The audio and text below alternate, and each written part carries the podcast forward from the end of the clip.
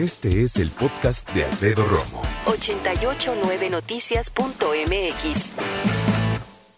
¿Cómo estás, Juan Morales? Muy bien, Alf. Qué, Bienvenido, hermano. Qué gusto estar aquí contigo. Qué placer saludarte otra vez. Juan Morales, bajista de San. Pascualito Rey. Ahorita vamos a ver qué tanto hace también, porque está involucrado en otros procesos creativos de la banda. Y por supuesto, Pascual Reyes, voz y guitarra. Hola, ¿cómo estás, amigo? ¿Qué onda, Paz? Amigo querido Alf. Bien, todo muy bien. Aquí, este, eh, pues promoviendo nuestro, nuestro vinil. Que es una belleza. 15 años del Sufro, Sufro, Sufro. 15 años de Sufro, Sufro, Sufro y lo conmemoramos con un vinil eh, que lo hicimos con mucho cariño.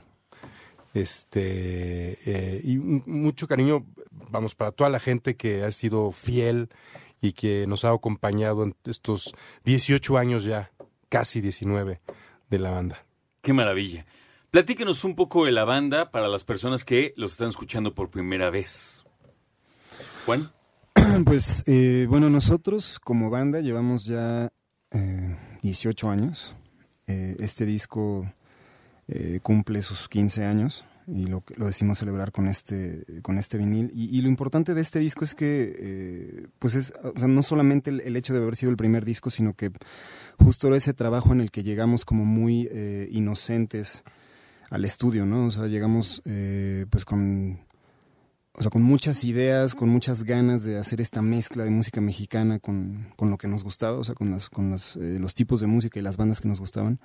Y creo que el, el haber llegado eh, así de inocentes, ¿no? A, a producir el disco junto con Jerry Rosado eh, en Intolerancia, hace, hace esa cantidad de años, eh, pues es como, o sea, volverlo a escuchar después de tantos años, incluso es curioso porque muchos te acostumbras a estar escuchando la- las canciones a como las vas modificando para tocarlas en vivo y luego se te olvidan cosas de cómo fueron grabadas originalmente. Entonces, eh, ahora que tuvimos que eh, pues escucharlo otra vez para, para hacer el, disco en vinil, eh, es interesante cómo te vuelves a topar con ciertos arreglos que a lo mejor ya tiene muchos años que no tocabas. Eh, te das cuenta también de, de que el sonido de cierta forma nos sigue pareciendo pues un disco vigente. O sea, yo creo que, justo esa, un parte de esa inocencia hace que ese disco tenga esa frescura, ¿no? De, de- o sea, un- de una banda de rock mexicana que, que está experimentando.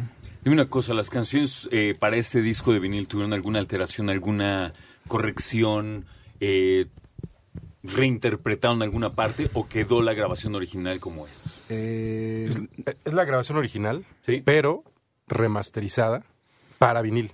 O sea, porque No puede ser la normal. No, no, o sea, tiene No. que haber un retoque especial para vinil. es, una, es un retoque especial para vinil, una remasterización para vinil. Y además vienen varios como, eh, pues, trucos, ¿no? Por así decirlo, o, o- o- o este... O, Sorpresas. o sorpresas, exactamente. esa es la palabra. Esa es la palabra. Por ejemplo, vienen dos bonus tracks que no vienen en el primer disco, bueno, en el CD. ¿no? Este, en el, en el CD, eh, aquí está el demo de Beso de Muerto, el primer demo de Beso de Muerto está aquí, en este vinilo. Este, y está una canción que no entró al disco, pero era parte, digamos, de la camada de en ese entonces para, para hacer el Ah. disco. Esa, esa rola la hizo Alex Nexus, otro era tecladista de San Pascualito Rey. Los, Saludos prim- a los- primeros pues 10 años, 11, ¿no? Fue el primer eh, tecladista. Este y también tiene un track oculto. Igual en el CD hay un track oculto. Quien tenga el CD hay un track oculto. Bueno, aquí en el formato vinilo hay un track oculto también. Ah. Oye, pero a ver, cuando tú tocas un CD, el track oculto aparece.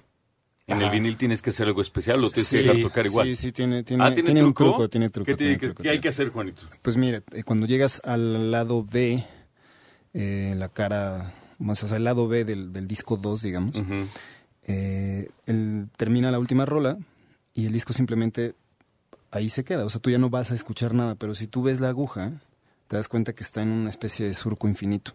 O sea, que todavía le queda un pedazo por tocar que tienes tú que manualmente poner. Esa es la Ah. forma de haber, de haber resuelto lo del track oculto.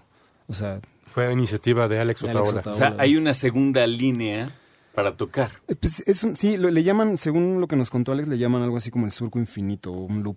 O sea, es como un loop, o sea, es un surco en el cual en el momento en que llega la aguja sí, ya no acabó. puede avanzar. Ajá. Pero, Pero ves que Simplemente lo ves y dices, pero ¿cómo? O sea, Ahí falta un cacho. Le, Ajá. fal- le falta un cacho, exacto. ah, mire usted. Además, además, además de que hay que decirlo, el arte, que el, el- eh, eh, o sea, este arte se volvió a retrasar, se volvió a, di- a- a- a dibujar por el artista original, que se llama Gerardo Terán. Entonces, él volvió a hacer el arte en este formato y además hay cosas del arte que ahora existen y antes no. ¿Por qué antes no? Pues porque antes el formato no permitía como clavarse mucho en la textura. Ujú. Ahora sí. Literal.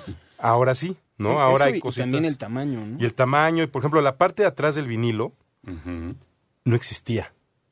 Sí, no.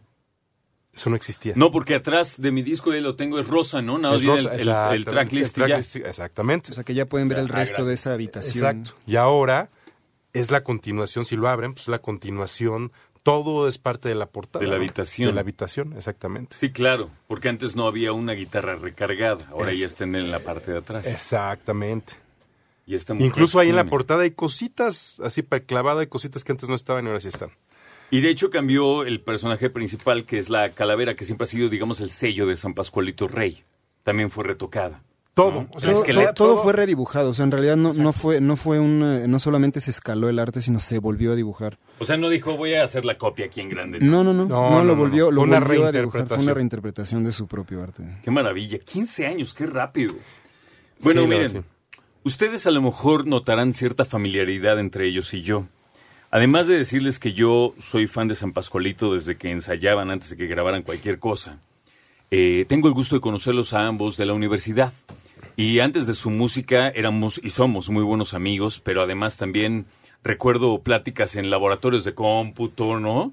Que ahora llevaron a, algunos de ellos a, a vivir de esto. O sea, además de ser músicos, por ejemplo, yo tengo entendido, Juan, tú has colaborado en el arte de otros, otros, eh, otros álbums. Sí, así Y de, es. y de los videos y de algunas otras cosas, Sí, ¿no? he hecho algún, sí, siempre, eh, digo, todos tenemos como una tarea, eh, aparte de solamente tocar. Y a lo largo de, de los años de San Pascualito Rey, a mí varias veces me ha tocado eh, involucrarme en cuestiones gráficas, eh, tanto, mm, digamos, eh, de animación o de, o de algún video o algo así. Ah, claro, hay un video totalmente animado, tienes toda la razón. Este, como cuestiones de arte, ¿no? De, hecho, me acuerdo que creo que las primeras camisetas, creo que la primera la hice yo. Mira, y, o sea, cosas así. O sea, siempre he estado, sí, siempre he estado ahí involucrado. Escucha a Alfredo Romo donde quieras, cuando quieras. El podcast de Alfredo Romo en 889noticias.mx.